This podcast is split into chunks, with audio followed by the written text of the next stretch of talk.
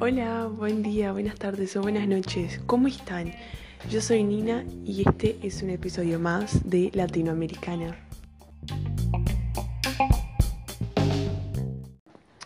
Hace un montón que no vengo acá a hablar con ustedes. ¿Cómo están? ¿Qué cuentan de nuevo? ¿Algo nuevo anda pasando por, por la vida de ustedes? Bueno, yo les cuento que en donde vivo se está eh, flexibilizando la cuarentena y eso para mí es genial. Voy a volver a hacer lo que estaba haciendo, que era estudiar, hacer las clases de manejo y a ver qué hago ahora ya que mis planes tuvieron que, que ser cambiados. Pero está. Eh, ¿Ustedes en qué andan? ¿Qué hacen? ¿Cómo, lo, ¿Cómo extrañaba? ¿Extrañaba pila o mucho estar acá hablando con ustedes? Bueno, hablando de mis planes, que los tuve que cambiar, porque este año la verdad que la cuarentena me, me imposibilitó de hacer las cosas que quería. Eh, ¿Qué del futuro? ¿Qué voy a hacer en los próximos años?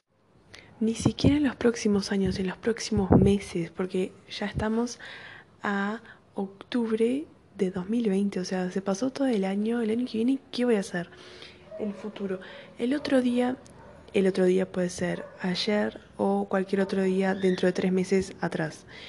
Estaba en Instagram y me apareció de unas cuentas que uno siempre sigue de frases motivacionales y esas cosas. Me apareció una frase que decía, eh, la mejor manera de prever el futuro es crearlo. Según la página decía que esa frase es de Abraham Lincoln, de Abraham Lincoln, el de Estados Unidos. Pero yo tengo mis dudas, la verdad no sé, esa gente capaz que inventa cualquier frase y le pone un nombre a alguien importante, porque ¿cómo vas a saber que esa persona algún día dijo eso? Dejó algo escrito. Yo tampoco fui a buscar, ¿no? Pero habrá dejado algo escrito que diga eso, pero en fin. Hablando del futuro, la mejor manera de preverlo es crearlo. Qué buena frase, sí, me pareció buena, sí. Pero, pero, me puse a pensar en mi futuro, ¿qué es lo que voy a hacer? Hay tantas cosas, tantas posibilidades, tantas incertezas. Y te digo algo, me aburro solo de pensar en lo que puedo hacer. Porque, o no sé, porque son tantas cosas que me cansa saber que estoy recién empezando, entonces estoy en el momento que más me cansa, pero a la vez estoy recontra contenta porque puedo hacer cualquier cosa, literal, cualquier cosa, porque estoy recién empezando, entonces puedo empezar cualquier cosa. Sí, ya hablé sobre esto en episodios anteriores, pero en portugués, entonces quise traer este tema en español, porque creo que mucha gente comparte lo mismo que yo. Entonces, ¿qué hicieron ustedes cuando llegaron a ese punto de la vida? A cuestionarse eso de ¿qué voy a hacer ahora? Yo estoy en este, en este punto, ¿qué, ¿qué hicieron ustedes? ¿O qué están haciendo? Porque capaz que están en, esta, en, en, la, en el mismo punto que yo, o tal vez ni siquiera llegaron todavía y les aviso que vayan pensando en eso porque es algo que te, que te quita el sueño que te deja, dejas de dormir para pensar en eso.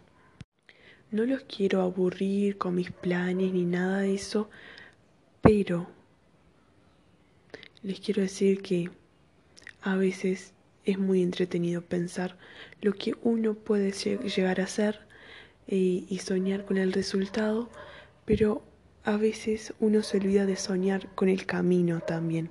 A mí me pasa que sueño tipo, ay, cuando llegue a esto y tenga esto y no sé qué, pero ¿y el camino? O sea, estoy soñando, pero no estoy soñando adentro de mi realidad, capaz. Soñar adentro de mi realidad, lo que digo es lo siguiente, a lo que me refiero, que mm, a veces uno pierde cosas por el simple hecho de no planearlas, de no planificar lo que vas a hacer y solo pensar en el resultado. Entonces, capaz que pensar mucho en el resultado no sea lo ideal o que enfocarnos solo en eso. Tenemos sí que pensar en el resultado porque el resultado, queriendo o no, es nuestro objetivo, es nuestra meta. Pero el camino tenemos el camino es tan importante cuanto el objetivo. Entonces es eso lo que, lo que estuve pensando estos días y mm, no sé, ahora me gustaría escuchar un poquito más de lo que tú piensas. A ver, ¿qué, qué, qué te parece? ¿Qué puedes, ¿Qué puedes agregar o decir acerca de esto?